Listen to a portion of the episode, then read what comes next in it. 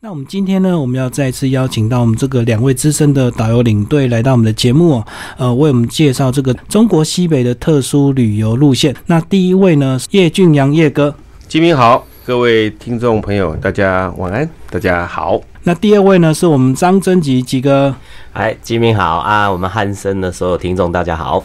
那今天再次来到我们的节目，是不是来帮我们介绍这个呃中国西北这个？是不是就是指这个新疆丝路一带？是不是？中国大西北哦，就大概在走丝路，还有走新疆的部分。那这个算是早期来讲比较特殊一点的。为什么比较特殊？因为它很辛苦，它非常非常的辛苦啊，所以一般人不太会去。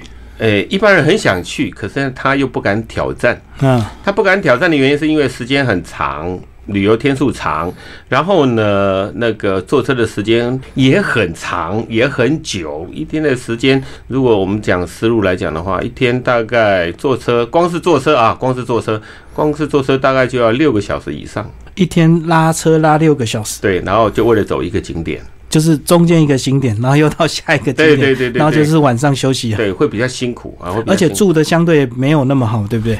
呃，早期不好，但是现在已经都提升了不少。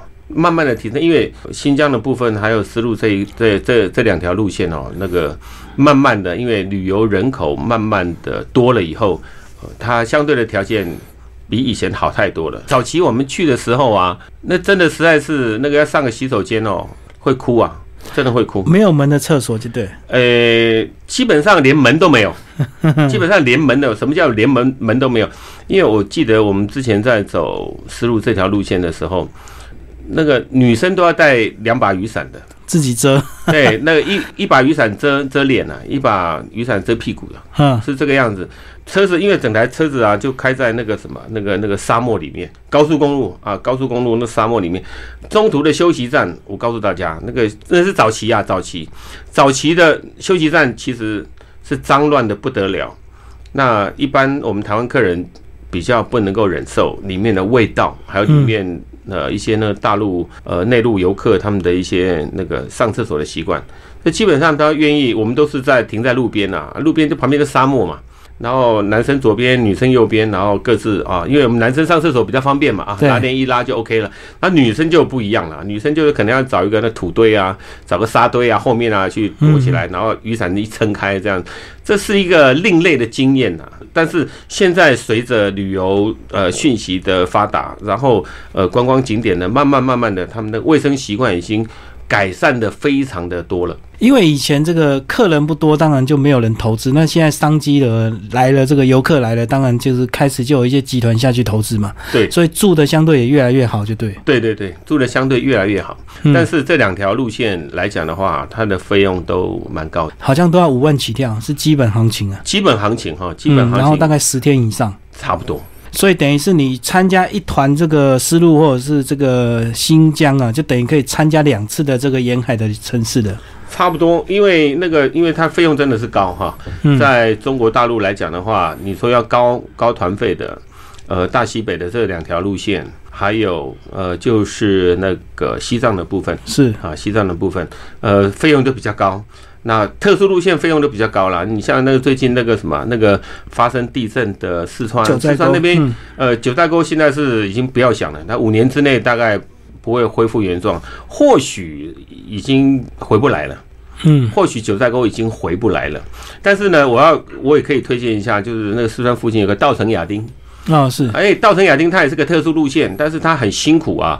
啊，比那个呃西藏啊，还有那个呃新疆啊，思路都更辛苦，因为它每一天的那个海拔，因为最主要的海拔高，每一天的海拔几乎都在三千五百公尺以上，所以等于每天出门都有点缺氧的状态。对对对对对，那一般人如果不习惯，就会很喘对，那但是因为这个团费也高，嗯，啊团费也高是这样子，那所以说综合整个中国来讲的话，基本上。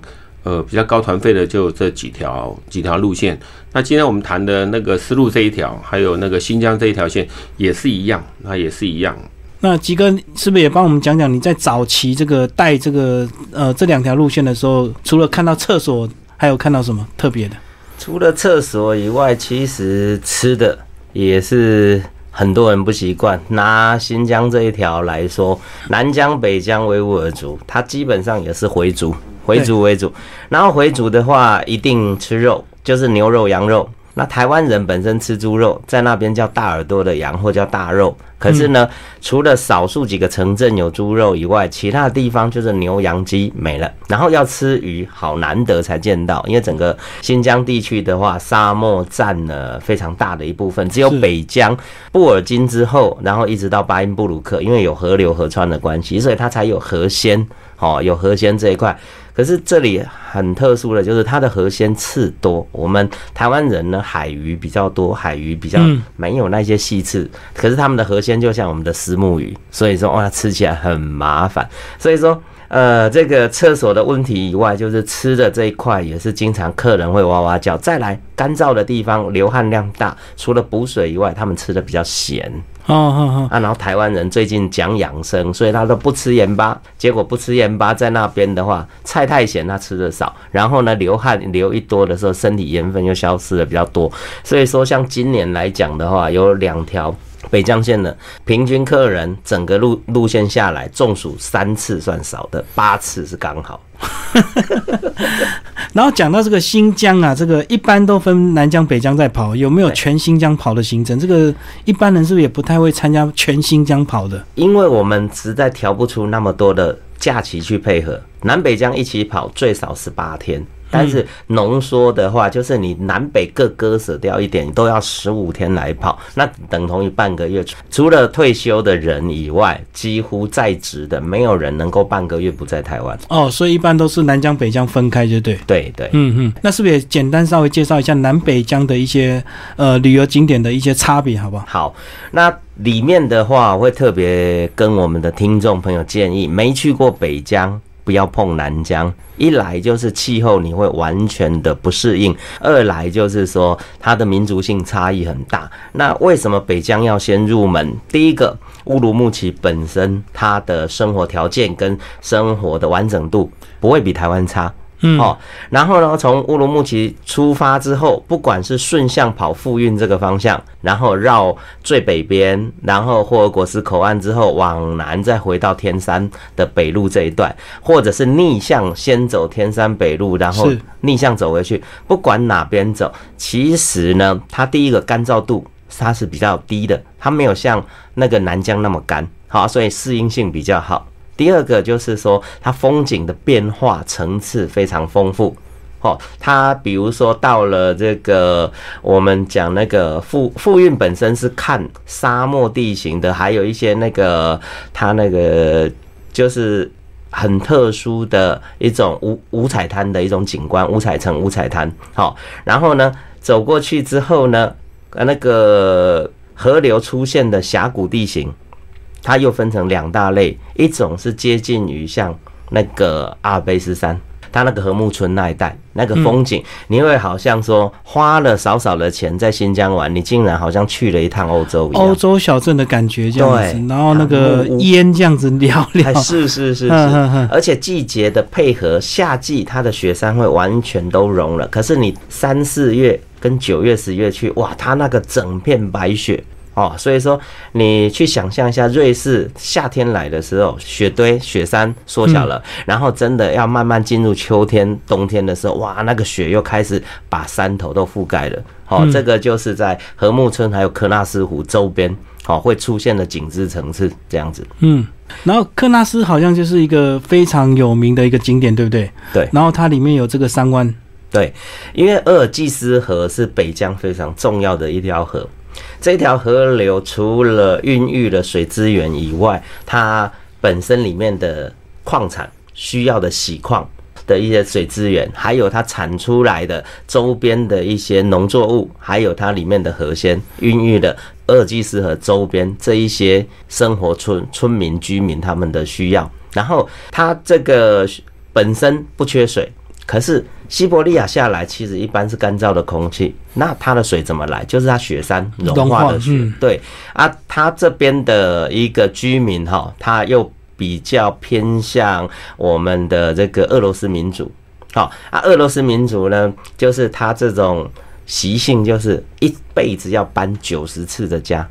嗯，好啊，所以说我们在季节的三四月的时候，你看到是从冬季牧场转场进入春季牧场的这些牛羊群很壮观，然后到了七月八月是从春季牧场要转战夏季牧场，嗯，到了九月十月又要从夏季牧场转战，所以说你等于说每两个月都有不同方向的牛羊群的转场。那个在我们台湾人来看，本身就是一个非常壮壮阔的一种景观，而且是种很震撼的，因为它的羊群一次都五千只、一万只在赶，嗯，然后人不多，前面两只狗，一个骑马的在带头，后面呢一两两台机车，然后一台货车载着他们的那个住住家的装备，就这样赶着羊群就走了。所以有时候拉车还会遇到他们在赶，对不对？对啊，就会塞车，然后就要等。对，因为撞死一头羊，代价哈会是全团的人捶心肝，全团大家都要都有都要都要掏钱出来赔。他们卖的时候，其实羊一只不贵，一只才差不多以美金来算，算是一百五十块到两百块美金，大概六千台币。嗯，可是你撞死一一只羊不得了，就漫天要价，一万人民币起跳。就随便他喊就对，随便他喊。然后牦牛要是撞死了牦牛，不管大小只，一只五万人民币。嗯，哦，那个，而且它会非常的凶。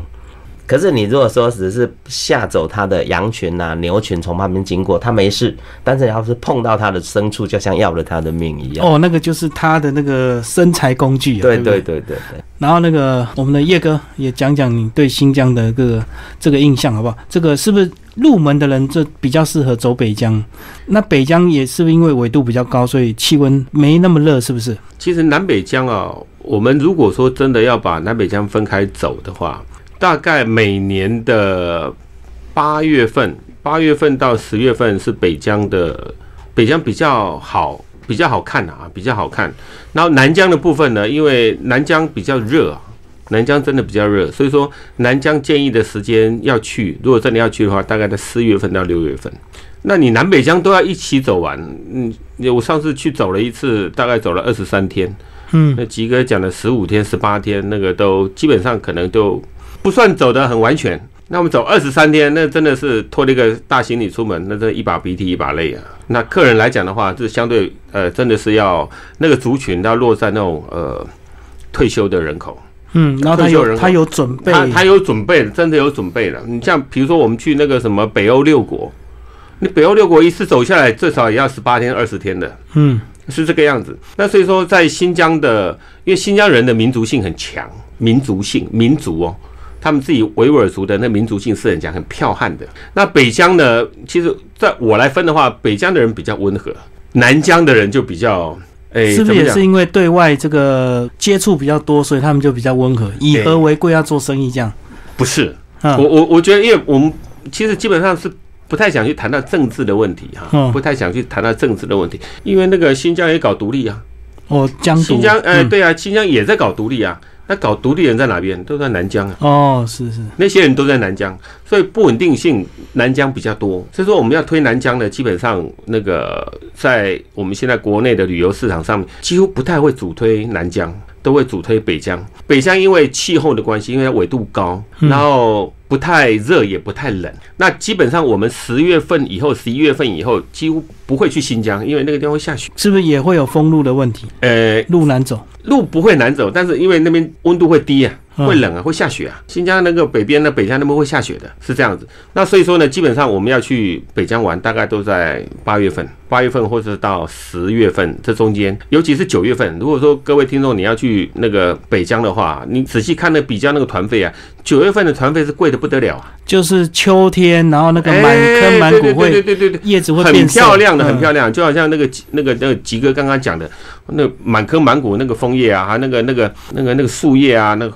黄的啦，红的啦，绿的啦，然后倒映在那个湖水上面啊，河流上面，那真的是很漂亮。九月份的时候，但是因为人太多了，现在大家一窝蜂啊，都赶集啊，都是赶集赶到想要去那边去看。那所以说呢，那个基本上如果要去的话，北疆大概七月份到啊八月份到十月份左右，十一月份就已经偏冷了。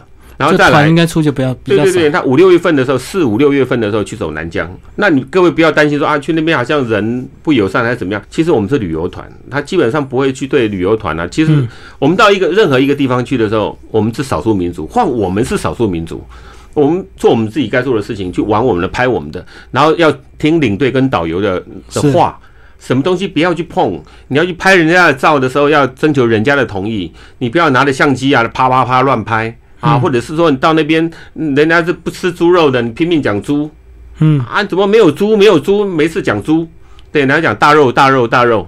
对不对？你讲大肉已经已经是还 OK 了，你讲猪猪猪，他们就对这个字啊非常的敏感，而且会非常的不开心。所以说，在新疆的部分，我是觉得新疆各位听众呢，他一辈子啊，真的是要去去好好去走一次，不管南疆走一次，北疆走一次。都是值得去走的，因为毕竟那边的风土民情、文化，还有他们饮食习惯，是跟台湾人是完全截然不同的。而且到新疆，光是看到他们外表、跟五官、跟这个眼珠子，你就会觉得真的又是不同中国不同的感觉，对不对？对对对对对，因为他们那个轮廓很深呐，对，有点像我们的那种那个那个我们的那个原住民。可是呢，你会感觉到他们那个那个鼻子尖尖的啊，眼睛那种那种水蓝水蓝的，尤其是那种男生女生啊，但他们对于宗教的那种虔诚又超乎过中国任何地方对于宗教的那种虔诚的那那种那种心。那所以说呢。去那边走，绝对可以开阔自己的那种视野，还有自己的胸怀。然后，这个新疆它是中国最大的一个省份呢。那因为是最大，所以它也集结了很多的这个少数民族。除了我们常知道这个呃维吾尔族啊，以及这个哈萨克族，还有很多少数民族。那是不是呃吉哥帮我们介绍一下，你对这些族群有没有特别的认识？然后维吾尔族跟哈萨克好像是最大的族群，他们到底怎么区分？是从衣服就一看就看得出来吗？对。基本上从衣服很明显的可以辨别出差别。新疆有两个导游介绍了不同的资讯给我，但是以正确来说的话，应该大中国地区全部连汉族来讲是五十六个民族。嗯，光新疆他们有两套说法，一个说有四十七种，一个说三十九种。但是我觉我现在来看的话，四十七种也可能因为少数嘛在游走的，但是三十九是他们。公布的比较正确的资讯，嗯，可是因为其他人数偏少，所以说确实就是哈萨克跟那那个我们讲的另外那个维吾尔族，维吾尔族，对他们两个是大宗。那哈萨克族主要就是在北疆，特别是科纳斯，一直到和木，一直到巴音布鲁克周边最多哦，因为它旁边的霍尔果斯口岸过去。哦，其实就是哈萨克斯坦，哈，跟那个另外一个的这个以前的苏联的一个国家，他们基本上哈萨克斯坦哈萨克族，他们除了爱搬家以外，他们的舞蹈非常有名，天生的这个舞感吧，天生就是会唱歌会跳舞，女生就像天鹅一样，嗯嗯，男生就像一头狼。可是呢，讲他是狼，他会觉得我们在骂他。他说他们是黑天鹅，男生也是天鹅，女生也是天鹅，因为他们跳的就是天鹅交配，或者是在各个时期连保护。那个另外一个配偶的那一种的动作所衍生出来的舞蹈，那在和睦村那边，其实如果有机会，他们刚好有生日啊，或者是婚庆的时候，你看他们自然就有人光打拍子，这样他们就可以围在一起跳舞了，而且很壮观。然后他们的舞蹈动作没固定，反而有点像在我们在巴音布鲁克那边有一个天鹅保护区的时候，是你就看到那些受保护的天鹅，它不管在求偶或者是生活之间两。两只天鹅在吵架，他在舞蹈里面就带着这一些动作。哦，就是从这个天鹅交配的这个来延伸出他们的一个舞姿，就对，对对对。啊，所以说他们是结合了，简单来讲就是结合了他们在生活环境当中他们最崇尚的这一个动物哦，然后就直接带到他们生活当中去，好，这个就是哈萨克族。那另外这个我们讲。就是整个准格尔盆地它那么大，然后呢，生活环境那么差，好，所以说呢，造就了南疆刚刚在讲，就是比较吵闹，也比较有他们自己的意见的时候，其实大家都不知道回教是禁酒，回教禁酒，所以你到新疆去喝酒很不方便。可是呢，中国人的回族他就有一套说法，他说只要阿拉没看见，他就不知道我喝酒，所以他们不会光天化日之下大庭广众喝酒啊。但是呢，他们就是用偷偷的藏着，或者是到室内躲起来喝，然后不在中午十二点以前喝酒。这也是新疆很特殊的一个一个特色，这样子。对。那我们讲到这个新疆这个路线，在这个新疆也是丝路的一部分嘛，哈。那接下来是也帮我们介绍这个，如果是丝路的旅游路线，一般是不是就是从西安出发，一直到乌鲁木齐这样子？呃，对，没有错，传统的行程是这个样子。因为不管是从乌鲁木齐进西安出，或者是西安进乌鲁木齐出。呃，最主要是走陕西、新疆跟甘肃，那这三个地方它串起来，就是我们呃讲呃俗称的那个丝路的行程啊，丝路的行程。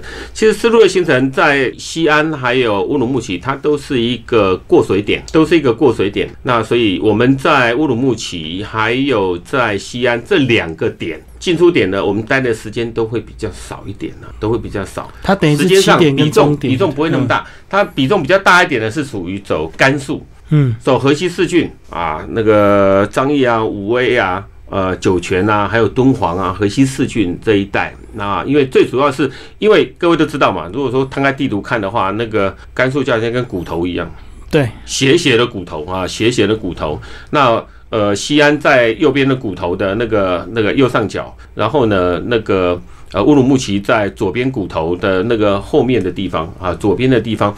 那这样子串起来，呃，各位听众应该大概有一个概念啊，大概有个概念。那中国大陆有十条最漂亮的高速公路。有十条啊，有十条最漂亮的高速公路，其中排名第三的，其中排名第三的就是这一，我们要如果要走丝路的话，要走丝路的话，就是会走这条高速公路，因为整条高速公路就开在沙漠里面，你看到前面没有看到后面都没车子，就你一部那个游览游览车啊，在那边开车开车，所以。基本上在丝路我们走的行程，刚刚已经有提过，大概每天大概开五到六个、七个小时，每天的等于要整个穿过，对，要整整个横穿，整个横穿过去啊。嗯，那所以说呢，这条呃会比较辛苦一点。那有时候呢。那个我们都会比较紧张啊，怕那师傅啊，那个打瞌睡，打瞌睡啊，怎么样啊？就是我之前就有一个客人啊，就蛮好玩的啊。那坐在我后面，他问师傅说啊，那师傅他上厕所啊，那个呃什么时候可以有可以上厕所的地方？师傅说那那个我拐个弯就到了啊，拐个弯就有厕所了啊。那你们稍微等一下。就在我们就睡了一下，再起来的时候大概快一个半小时吧。那一个半小时，那个客人就问了：“哎，师傅啊，怎么都还没有到啊？你不是说那个拐弯就到了吗？那个我们第一个多小时怎么还没有看到厕所啊？”他那个师傅就很妙的问他说：“你有看到我转弯吗？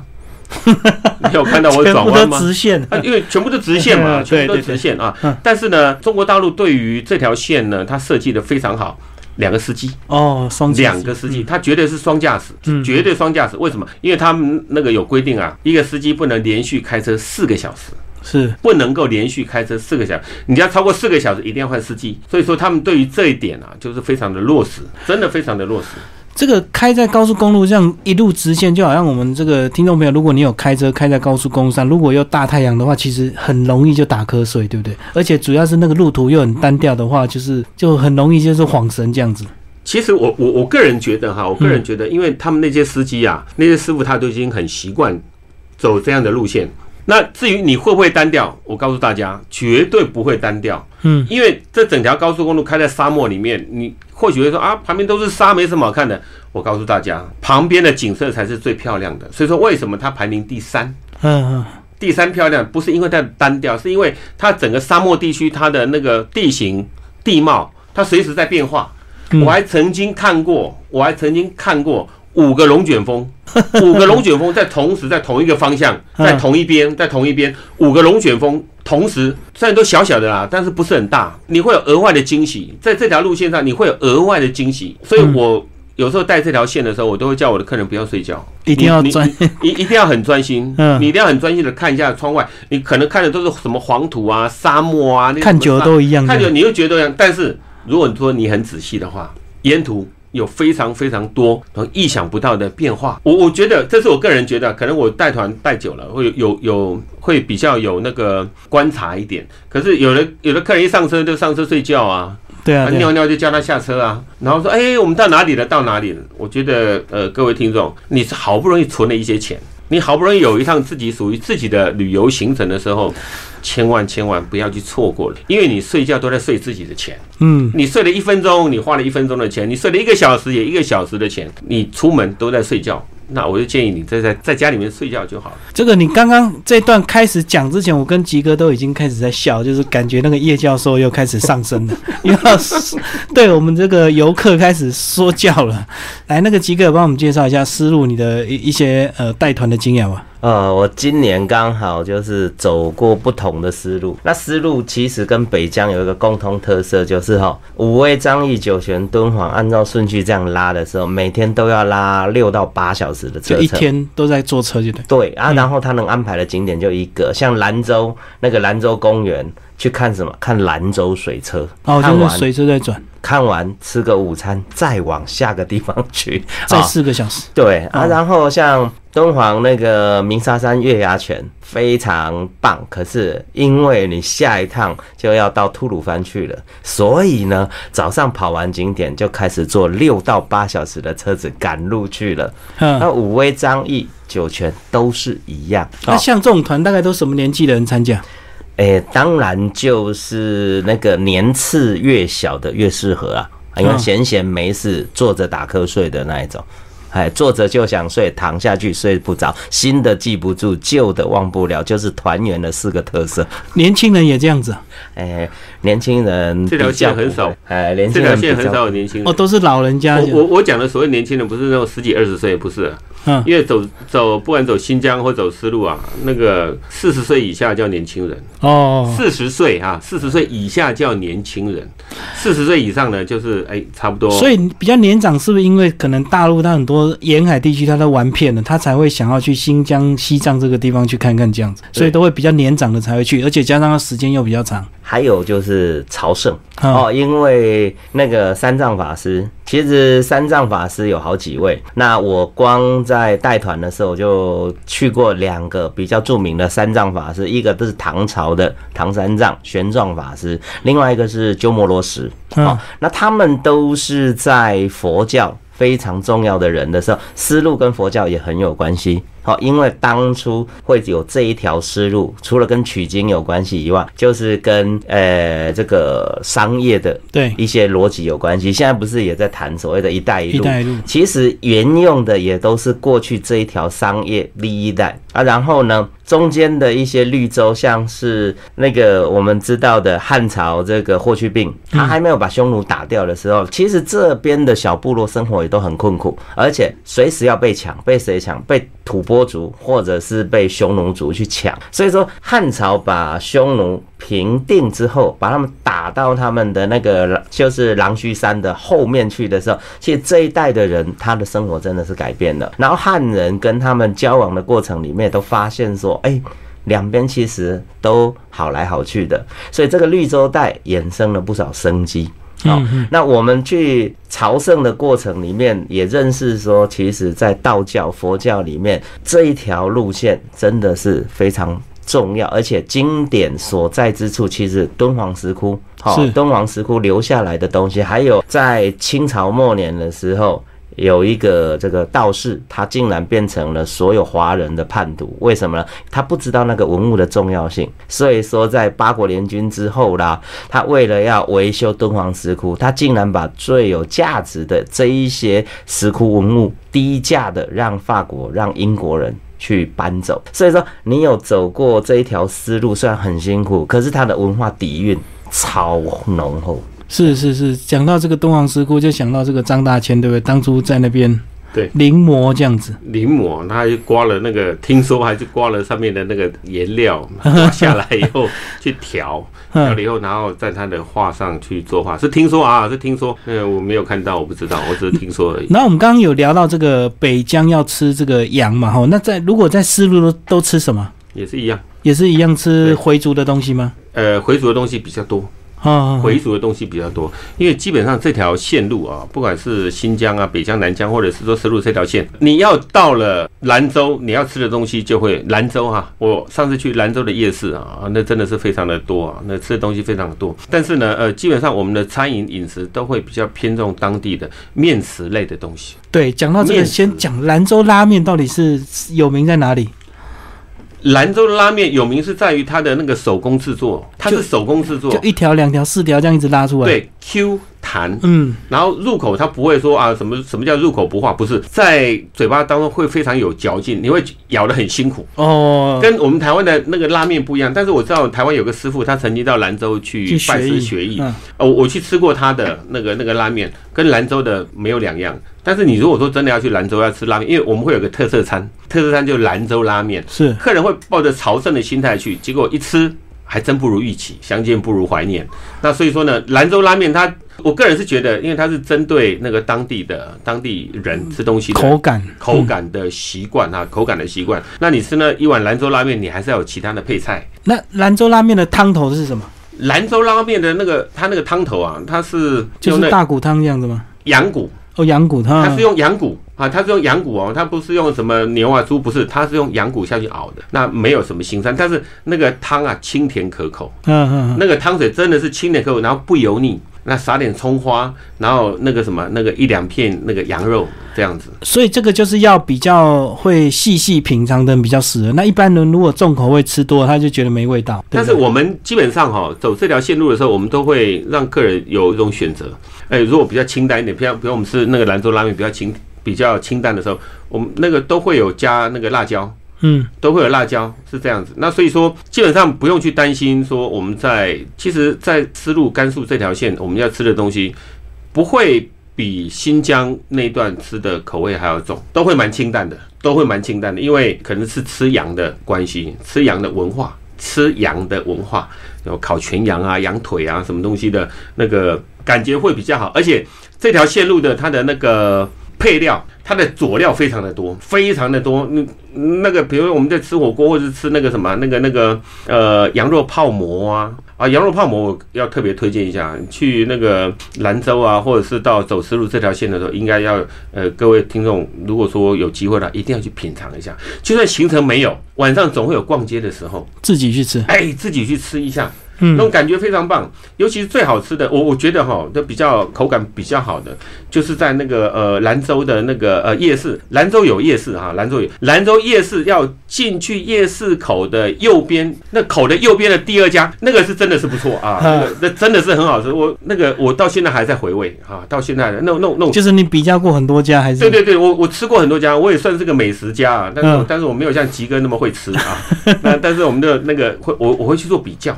然后那种汤头，还有它的那个那个原汁原味的那种感觉。哈，那鸡哥对吃有没有特别关注？我补充一下，其实从丝路这一条线一直到新疆，它的面为什么好吃？因为很多人不知道，这些地方种的小麦是在入冬前就播种，发芽之后它要过冬。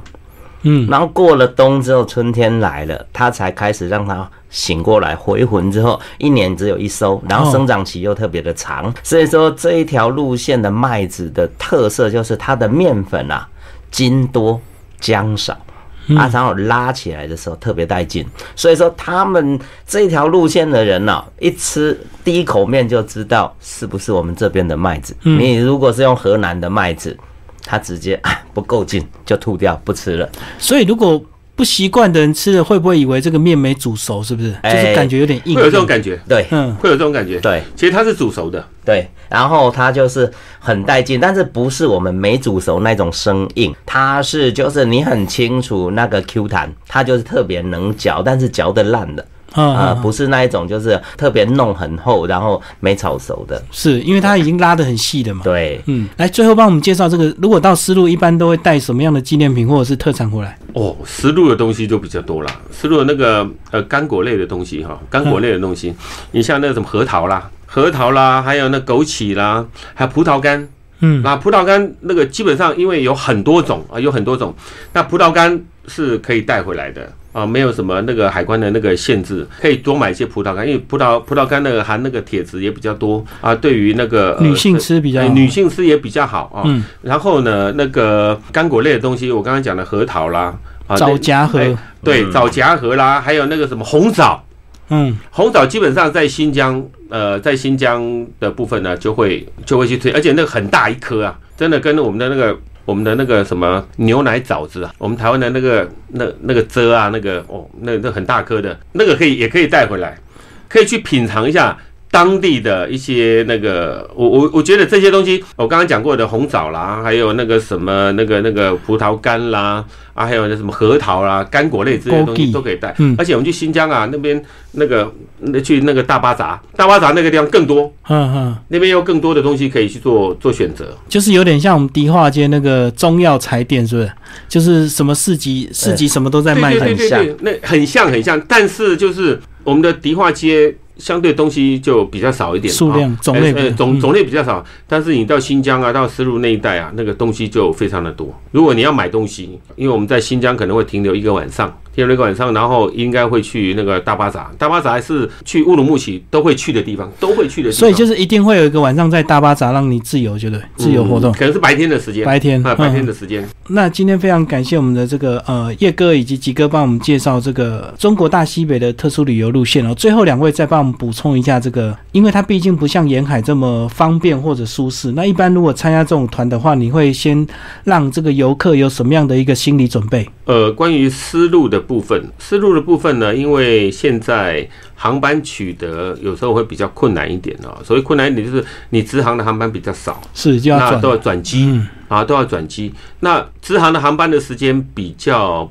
不 OK 哈，因为都要晚班机去，红眼班机就对，哎，对，他都他他都是基本上是晚班的班机去，那回程的时候呢，又要 over 一个 night 哈，就是呃晚上大概十一点多的飞机，然后回到台湾大概凌晨五点多，那会比较不方便，因为新疆。丝路那一带呢，它是属于那个大中华时区，但是基本上因为它跟北京时间就是跟台湾有两个小时的时差，有两个小时的时差，所以呢，这方面呢，可能就是大家要有心理准备。不管你是直航或者是转机，直航有直航的好处，转机有转机的好处，我是这么觉得。因为转机的话，你会有比较多一点的休息时间。转机，如果你转机的，不管是从西安转、从北京转、上海转，或者是说从厦门转、武汉转。兰州转转机的时间总是会比较充裕一点，转机的时间会比较充裕一点。如果你直航，如果各位听众你要选择直航的话，那个航班的时间是。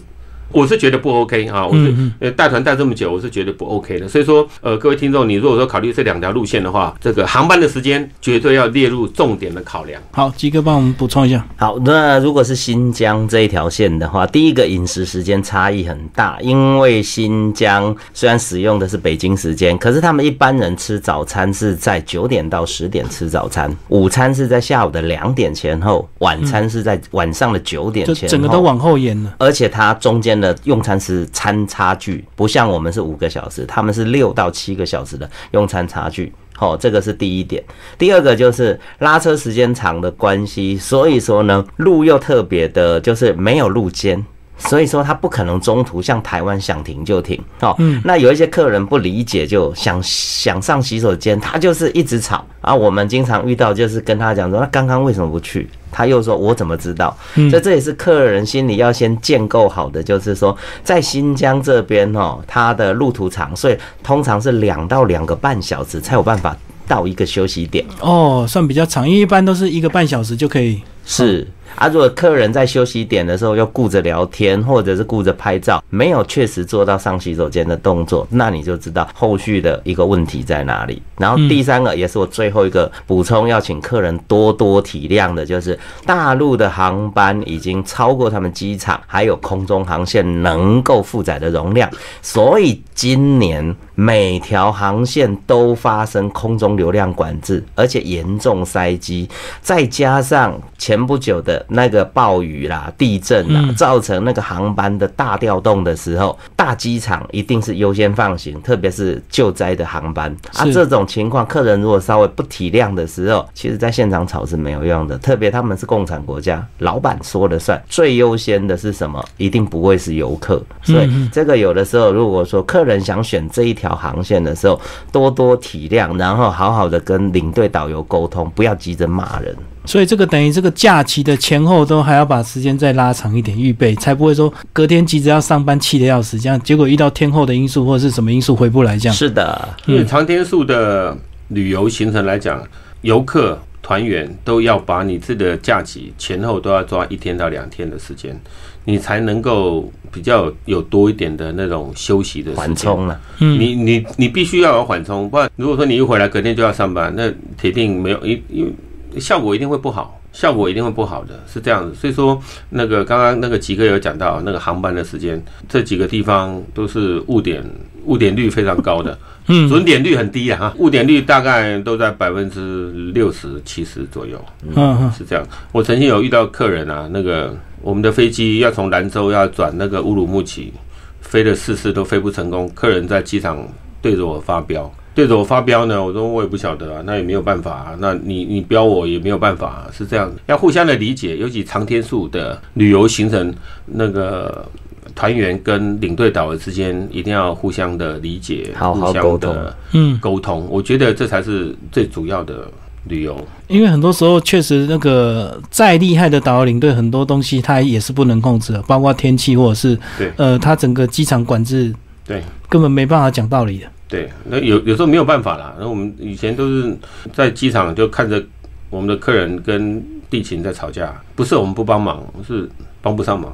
嗯嗯，我叫你不要吵，你还是去吵，那吵的结果还是一样，没对，只是坏了自己的性质就对。哎，对对对对对。所以我觉得这个这个出门在外，这个有时候自己娱乐的东西还是要带一点的。没错。万一真的遇到误点的时候，自己还能够打发点时间，对对，就不会气得要死这样。对对对，没错。嗯，好，谢谢我们的资深导游领队帮我们介绍这个中国大西北特殊旅游路线，我们的叶金阳叶哥以及张真吉吉哥。那听众朋友呢，也可以在我们这一集的节目预告下方呃搜寻，看到他的两他们两。位的一个粉丝页，有兴趣也可以追踪他们的一个动态。好，谢谢，谢谢，谢谢。